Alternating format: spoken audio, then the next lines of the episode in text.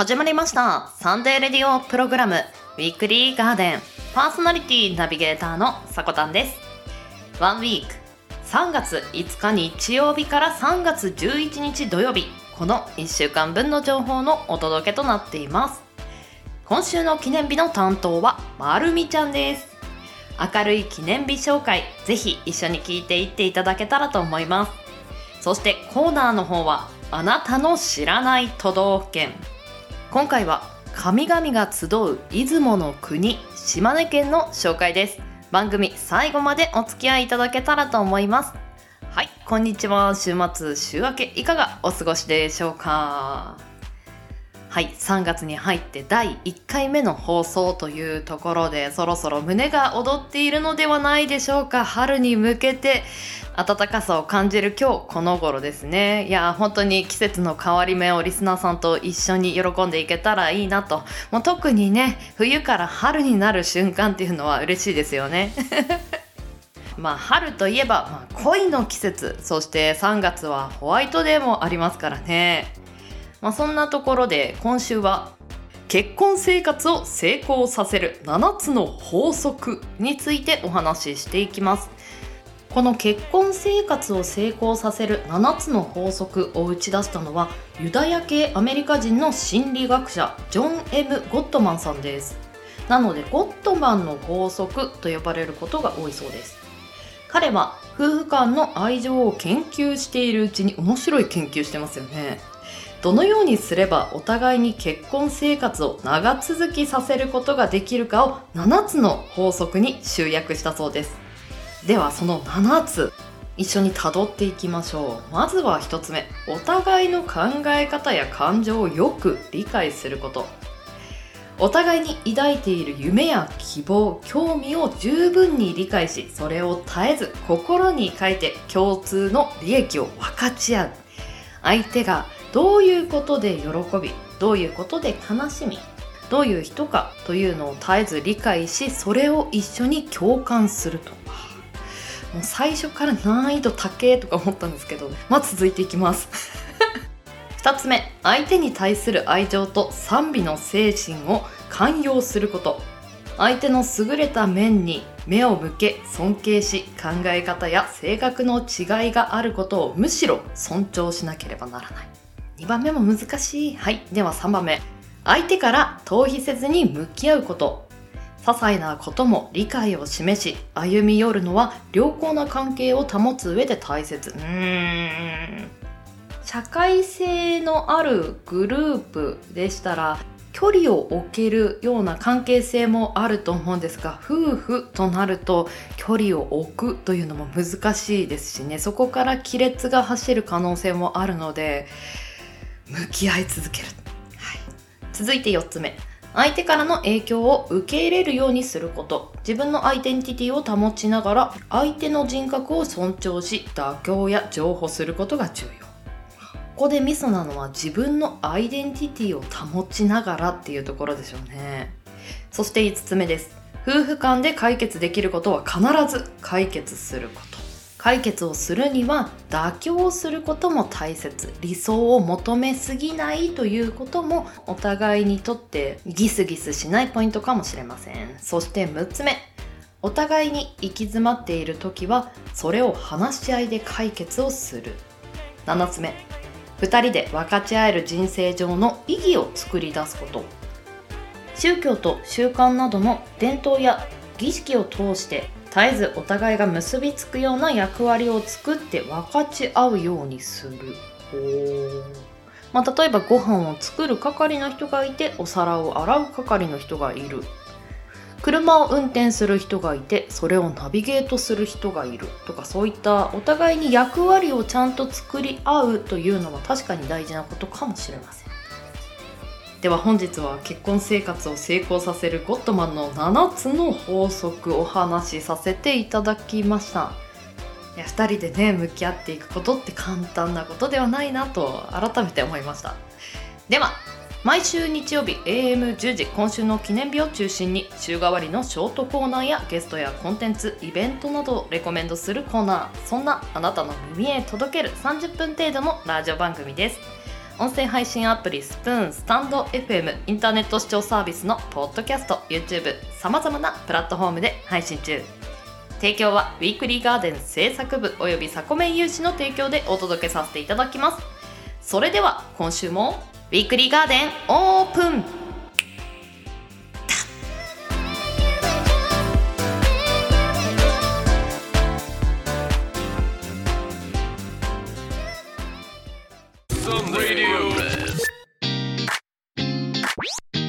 サンデーレディオプログラム。Weekly. Garden.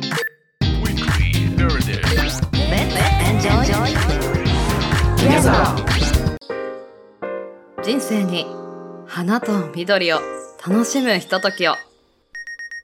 ウィークリーガーデンあなたが新たに知ったことも。誰かにとっては歴史あるもの企業や団体それぞれの思いを記念日という形に残しありふれた毎日に彩りを。ウィークリーガーデンは毎週日曜日午前10時に各種音声サービスにて配信中。お便りは公式ツイッターおさこの部屋から募集中。日曜日はガーデンに集合。だ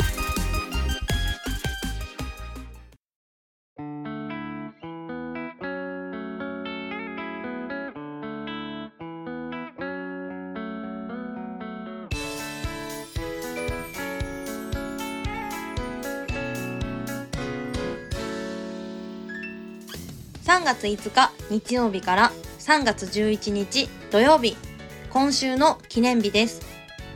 こちらは一般社団法人日本記念日協会のホームページに記載されている協会に登録された記念日を紹介していきます。今週全体の項目数は110項目でした。先週ののんさんから引き継ぎまして担当はまるみです。皆さんいかがお過ごしでしょうか？2月のバレンタイン。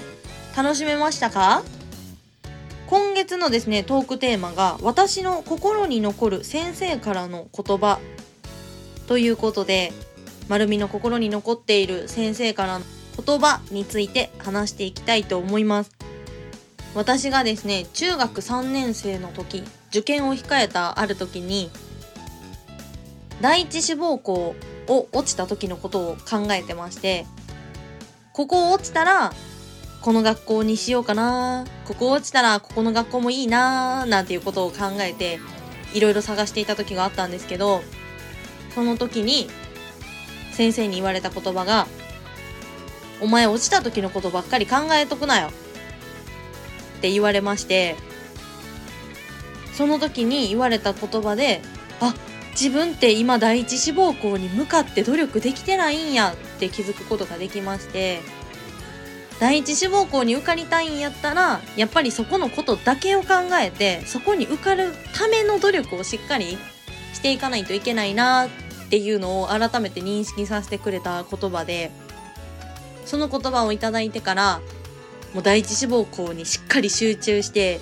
受かるために勉強だったり、まあ、面接の練習だったりっていうのにしっかりまあ打ち込んで無事に受かることができたんですけどその受かった時はまさかバレンタインが壮絶なバレンタインになるなんて壮絶な高校生活を送ることになるなんて知る由もなかったんですけどん？何のこと？と思う方は前回の丸みの回をもう一度聞き直してみてください。はい。では改めまして今週の記念日を見ていきましょう。まずは本日3月5日日曜日の記念日。協会が制定した記念日は8項目でした。この中で私が紹介するのはみたらし団子の日。みたらし団子とは砂糖醤油のくずあんをかけた串団子のことでこの商品を製造する山崎製パン株式会社が制定。スーパーマーケットやコンビニエンスストアなどで幅広く販売されているみたらし団子を手軽なおやつとしてもっと食べてもらうのが目的。日付はみ3日たらしの死の4日、団子の5の5日の語呂合わせから毎月3日、4日、5日とされているようです。皆さん、このみたらし団子食べたことない人いないんじゃないですか？これも。もう、ロングセラー商品と言いますか、スーパー、コンビニで絶対見かける商品ですよね。丸みめっちゃ好きです、このみたらし団子。この3本入りのやつですね、パックに入ってる。なんかちゃんと焼き目焦げ目みたいなのもついてて、タレもたっぷり、あんもしっかりかかってて、めっちゃ好きです。味付けも絶妙やし、ちょっとお醤油の感じも残ってるというか、甘いだけじゃなくて、お醤油の感じも残ってて、めっちゃ好きです。スーパーやったらパンコーナーの近くに置いてたり、コンビニで、レジ横に置いてるコンビニもあったりしませんか？で、賞味期限が近くなってくると、この3本入りで1パックが、60円、70円くらいで売ってたりするので、それを見つけたお母さんが2パック、3パックとか買ってきてくれてて、姉妹とお母さんの4人でよく食べてました。結婚して実家を出てからは自分で買うっていうのがしたことないので、このみたらし団子の日を紹介するにあたって、あ、ちょっと自分で買ってみてもいいかなって今まで食べるだけだったんですけど買う側になってみて買って自分で食べてみるのもいいかなって思いました。はいでは次に行きたいと思います。3月6日月曜日の記念日。教会が制定した記念日は17項目でした。その他の記念日が1つありました。この中で私が紹介するのは生パスタの日生麺類の製造事業者の団体である。全国製麺協同組合連合会が制定。素材の風味味コシなど生パスタの魅力を多くの人に知ってもらうのが目的。日付は7と8で生パスタと読む語呂合わせから毎月7日と8日に。また同連合会では別に7月8日も生パスタの日に制定しているそうです。では次に行きましょう。3月8日水曜日の記念日。協会が制定した項目数は26項目でした。この中で私が紹介するのは餃子の日。冷凍食品の研究、開発、製造、販売などを手掛ける味の素冷凍食品株式会社が制定。家庭用や業務用の冷凍餃子などを製造販売する餃子のトップメーカーとして誰からも愛される美味しい餃子をたくさん食べてもらいたい。日本中を元気にしたいとの願いが込められているそうです。日付はみんなでハッピー餃子の日の語呂合わせから来ているそうです。みなの3ですね。あと、ハッピーの8です。また、家庭用餃子で一番食べられている同社の餃子が発売された1972年3月8日にもちなんでいるみたいです。この冷凍餃子も食べたことない人いないんじゃないかって思ってます。勝手に。いやもう丸みは実家にいる時からこの味の素の冷凍餃子めっちゃ食べてました。結婚してからも結構な頻度で冷凍餃子買ってましたね。なんせ水油いらないっていうのはめっちゃでかいです。やっぱり水入れてしっかりこう蒸し焼きみたいにしなきゃいけなかったりとかなんか水の量を測るのもなんか煩わしかったり。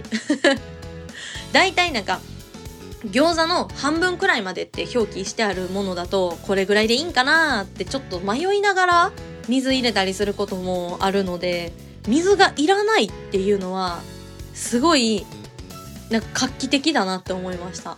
で油も使ってないんでまあ普通の餃子よりかはなんかちょっと気持ちヘルシーな感じしますよね。で蓋する置いて蓋するだけで羽がしっかりパリパリになる餃子を家で作れるってほんまにすごいと思います。あの羽を自宅で再現してみたくてもなかなかできなかったり焦げたりとかもしちゃうと思うんですけどなんか羽がしっかりこう蓋開けた時に羽になっていってるのが一目瞭然でわかるのでどんなタイまあもうどんなタイミングまあでも好み。あんまり薄い茶色がいいなーっていう人は早めにもう見たらすぐわかるのでそこでまあお皿に入れる。結構濃いめがいい人は周りがこう黒くなってるのが見てもそれもわかるので黒くなってからお皿に入れたらしっかり焼き色焼き目ついたパリパリの羽根付き餃子ができるんですけど丸みもこれ食べ過ぎて味の素の冷凍餃子羽の絶妙なタイミングでもう器に盛れるっていうなんかこう一つのテクニックというか特技みたいなのがもう身についちゃいましてちょっとプチ自慢ですこれが。家族のみんなからこう褒められる焼き上がりにするのがすごい得意です。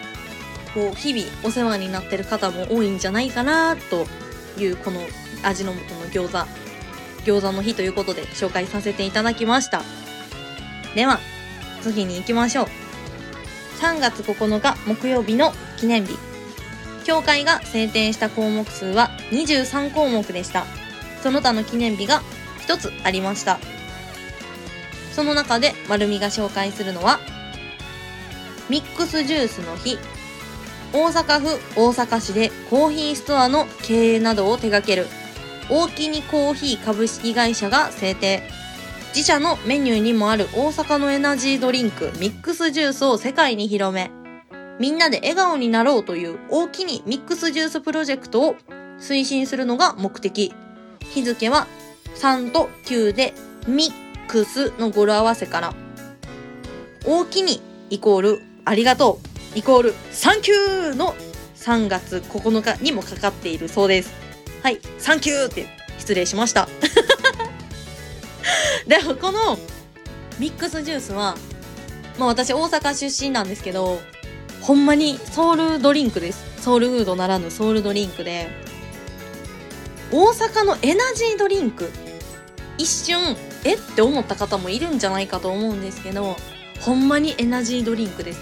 もう大阪といえばたこ焼きって思ってる方がいるようにもうその感覚です。たこ焼きのもう飲み物バージョン。食べ物の飲み物バージョン。立ち位置は同じです。もう大阪イコールミックスジュース。これ知らない方意外と多いんじゃないかなとは思うんですけどほんまにミックスジュースはどこに行ってもある。っていう印象です。喫茶店はまあもちろんそうなんですけど喫茶店以外にもこないだ、まあ、結婚式場のちょっと見学に行きまして結婚式場で、まあ、結婚式場の見学の際によかったら飲み物いかがですかって言って渡された一覧の中にミックスジュースがあったりとか。多分他府県式場見学に行ってミックスジュース入ってることないんじゃないですかね。喫茶店以外でもやっぱりあったりします。居酒屋とかにもミックスジュースサワーみたいなのもあったりして。ほんまにソウルドリンクです。なんか大阪に来られた際はミックスジュースを飲むっていうのもこうたこ焼きを食べるっていう同じ感覚でまあちょっとミックスジュース、まあ、お店によっても味が違ったりもするのでで駅で売ってたりもするんですよ。もちろん自販機だったりスーパーコンビニで缶に入ってるものだったりペットボトルに入ってるミックスジュースもあるんですけどこう作りたてのやつを出してくれるっていうところもあるのでたこ焼きを食べる感覚で大阪に来たらこうミックスジュースを飲むっていうのも一度体験してほしいなと思います。では次に行きましょう。3月10日金曜日の記念日。協会が制定した記念日は19項目でした。その他の記念日が2つありました。この中で私が紹介するのはアメリカンフライドポテトの日。アメリカのポテト業界のためのマーケティングや販促活動を行う米国ポテト協会が制定。記念日を通じてアメリカンフライドポテトのさらなる普及促進が目的。日付はアメリカンフライドポテトの形が1のように細長いこと。アメリカンフライドポテトの原料であるラセットポテトの形が楕円形でゼロのような形をしていること。ポテトの「と」「10」の語呂合わせなどから毎月10日としているそうです。続きまして3月11日土曜日の記念日。協会が制定した項目数は8個でした。この中で私が紹介するのはダブルソフトの日パン和洋菓子など様々な食品を製造販売する山崎製パン株式会社が制定。柔らかな食感でソフト食パンの代名詞となっている同社の人気商品ダブルソフト。そのままでももちろんトーストしても耳までサクッとソフトで食べやすいダブルソフトを PR するのが目的。日付はダブルソフトは真ん中から半分に分けられる特徴があり半分に分けた時のそれぞれの数字の1に見える。1が2個。ダブルと並ぶことから毎月11日を記念日としているそうです。では協会が制定した今週3月5日日曜日から3月11日土曜日までの記念日をご紹介しました。来週の今週の記念日の担当はワンラビさんです。ここまでの担当はまるみでした。そろそろ暖かくなってきて花粉症気になる方増えてきたんじゃないでしょうか。ちょっと目だったり鼻だったり、まあ自分自身をいたわって3月過ごしていただけたらなと思います。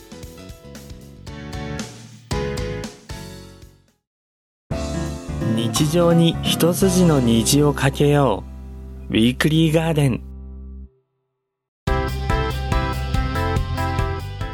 あなたの知らない都道府県同じ日本に住んでいるのに違う風習や文化が各都道府県ごとにあったりしますよね。こちらでは月に1回各都道府県を紹介していくコーナーです。本日紹介する都道府県はこちら。島根県。面積6708キロ平方メートル。こちら全国19位です。人口は約66万人。旧国名は出雲の国、石見国、沖国となっておりました。では早速ご当地鉄板ネタからいきましょう。全国的に10月は神無月と呼ばれていますが、出雲大社に神々が集まるとされているので、出雲の地方では神有月と呼ばれているそうです。出雲大社、人生に一度は行ってみたいところです。その他の鉄板ネタですと、土壌にまつわるお話で、お魚のニョロニョロ土壌ですね。安来市では土壌の養殖が全国2位の生産量を誇ります。学校給食のメニューに土壌が出ているし、小中高の学校の授業の一環で安来節や土壌すくい踊り、銭太鼓を習うそうです。へー。授業で土壌すくい面白そうですね。さらにもう一つ。島根県の東部から西部にかけて話されている出雲弁は古事記や日本書紀などに使われている古代日本語とほぼ同じで日本語のルーツとされています。出雲弁ちょっと聞いてみたいです。今日の方言のくだりでは少し触れるかもしれませんね。ここでご当地地雷ネタも一つ。神社の数が全国1位で名所も多いそうですが交通の便が不便で電車の乗り換えを間違えると時間潰しで一日を終わってしまうこともあるそうです島根にご旅行の際には十分電車の乗り換え気をつけていきたいですねではここで気になる県民性見ていきましょう引っ込み思案で保守的全体的に自然が豊かでゆったりとしているのは共通ですが、東西に長細く、県東部の出雲地方と西部の石見地方、そして日本海に浮かぶ沖島という3つの地方で性格が異なります。出雲地方は日本神話の言い伝えが残り、黄泉の国の入り口とされた地域です。神社も多く神々の土地という自負のプライドがあるからか我慢強く勤勉な人が多いそうですまた雨天が多いため屋内に閉じこもることが多くさらには交通の不便さもあることから引っ込み思案で保守的な性格も培われました現在でも松江は観光地として人気になる要素が十分ありますがアピールが苦手でさらに粘り強く待つ姿勢がなかなか知名度が上がらない理由の一つとなっているそうです。とにかく待っている。待つことも素敵なことですけどね。アピールするのは保守的なタイプだと少し難しいかもしれないですね。そこを開拓していければというところでしょうか全体的に性格としては真面目な方が多いそうです。ではここで気になる全国1位見ていきましょう。ボタンの生産量が全国1位です。島根県下にも指定されています。松江市八塚町の大根島が日本一の生産地で八塚町のボタンの品種は500種類多いですね。年間約64万5000本にもなり海外にも輸出されているそうです。続いてしじみの漁獲量も全国1位です。味噌汁の定番である大和しじみのブランドとして有名なのが宍道湖のしじみその漁獲量は全国の漁獲量の4割以上を占めているそうです。わたくさんしじみ取れますね。しじみ汁二日酔いにいいですよね。さらに赤い羽共同募金の1人当たりの募金額も21年間トップの座をキープしているそうです。金額も全国平均の倍以上を誇っています。呼びかけが盛んなんでしょうかね。ちなみに特産品としてはしじみ、ぶり、板わかめ、ぶどう、島根和牛、生姜、のどぐろ、サザエ、土壌、米などがありました。美味しいものたくさんありますね。うわ行ってみたい。では最後に特徴的な方言紹介していきましょう。イングリモングリ。イングリモングリ。ほう。なんだと思いますか？こちら、優柔不断という言葉でした。イングリモングリ。なんかそのイメージはつくかもしれない。優柔不断、イングリモングリ。あとは、だんだん。だんだん。こちら、ありがとうという言葉でした。だんだん。かわいいですね。だんだん。なんかしてくれたら、だんだんって言われるんですかね。だんだんって。イントネーション少し違うかもしれません。ああ、これもわからないですね。豆中根。豆中根っていう感じでしょうか。こちらは元気ですか？というフレーズだそうです。ほう。あと休憩のことをタバコとも言うそうです。タバコするみたいな。タバコを吸わない人でも休憩を取るときにタバコっていうのかもしれないですね。はい。では本日は島根県についてのご紹介でした。有名な神社がたくさんあって美味しいものもたくさんある旅行には適している場所かもしれません。ぜひ気になった方はピックアップしてみてください。ではエンディングへ参ります。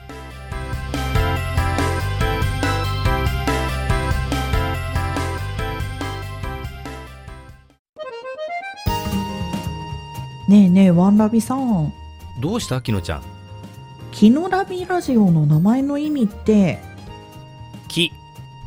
キノちゃんとワンラビさんがの。のんびり椅子に座って海を見ながらら。楽に話してび。ビール飲んでるですよね。いやせっかくならチョコレートも食べたいね。って違うでしょ？もうちゃんと覚えて。気軽にのんびりと2人が醸し出すラビリンスを楽しんでいただきたい。そんなラジオでしょ？私たち二人がいいタイミングでリラックスタイムにお届けしたいキノラビラジオカミングスーンスプーン鉄道名古屋車掌区の山田正樹です。鉄道の魅力を語るラジオ山田正樹 Y 列車で行こうは毎週火曜午後4時から FM 河北とスプーンにて同時放送中です。メッセージは FM 河北のホームページにありますリクエストフォームから送っていただくか、Twitter でハッシュタグ Y 列車をつけてつぶやいてくださいね。ライブ配信 S 列車で行こうと、鉄道以外のトークをお届けする日常の引き出しも月1で放送中。皆様のご乗車をお待ちしています。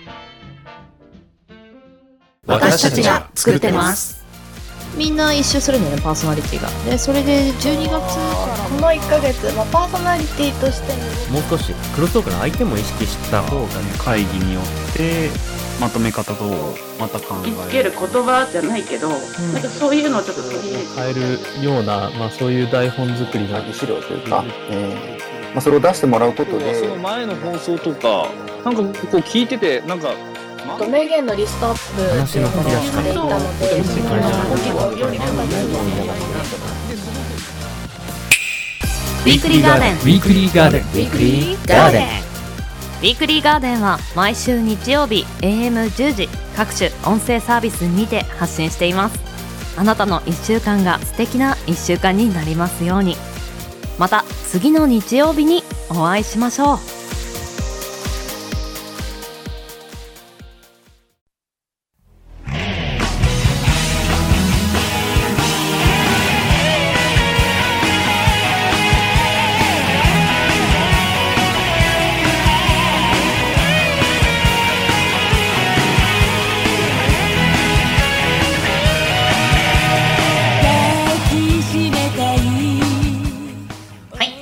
もクロージングのお時間です。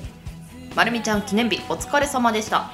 ウィークリーガーデンナンバー 84CM の提供は音声配信アプリスプーンから。きのちゃんとワンラビさんのラジオの CM そして山田正樹さんの CM 流させていただきました。詳しくは番組公式 Twitter アカウント名おさこの部屋より発信していますので要チェックです。さらに番組ではお便りを募集しています。ツイッターアットマーク 4KTORIDORY4KTORIDORY 四季とりどり。こちらに投稿フォームが設置されていますのでアクセスの方お願いいたします。まるみちゃんの先生のエピソード良かったですね。先生からの強気の一言で第一志望入学への背中を押していただいたとか。そういう時に誰かの言葉が元気づけてくれる時ってありますよね。そして今週も美味しい記念日たくさん紹介していただいてありがとうございました、まあ、その中でも力強いまるみちゃんの「サンキュー!」はね心に響きました。今週もお疲れ様でした。ありがとうございます。では先週ウィークリーガーデンナンバー83にいただいたメッセージ紹介していきます。ヤーマンアットマークバリラジさんより脳みそは怠けるっていうのは面白い。脳の特性を理解して裏を書くのは大事ですよね。と。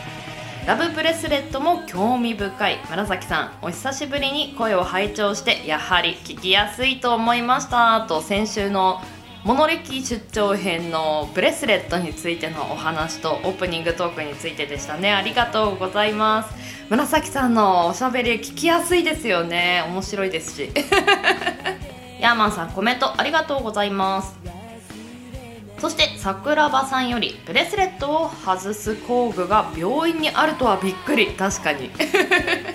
僕はよくなくして彼女に怒られたことが何回かあります。あ時計とかブレスレットネックレスをなくしやすい方っていますよね。十分気をつけてください。そしてあちゃぼよりさこたんこんにちはバームクーヘンの日か。もうそうなんです。3月4日はバームクーヘンクワヘン。つまらんことを言ってるのはドイツだ。私だ。パチンとね。なんか私巻き込み事故に遭ってるんですけれども。あちゃぼいつも楽しいコメントありがとうございます。3月に入ってやっぱり陽気な雰囲気もそうですけど記念日の方も徐々に増えてきたなという印象があります。リスナーさんの皆さんに楽しい記念日届けていけたらいいなと思います。ぜひお付き合いください。では人生に花と緑を楽しむひとときを。ここまでのお相手はさこたんです。この番組の提供はガーデン制作部およびサコメン有志の提供でお届けさせていただきました。皆さんよきウィークリーを。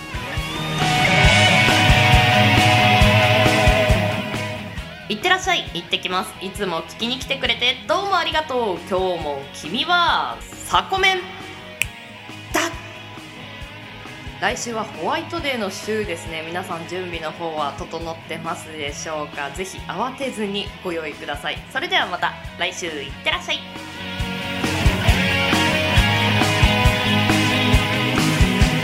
過ぎ去る」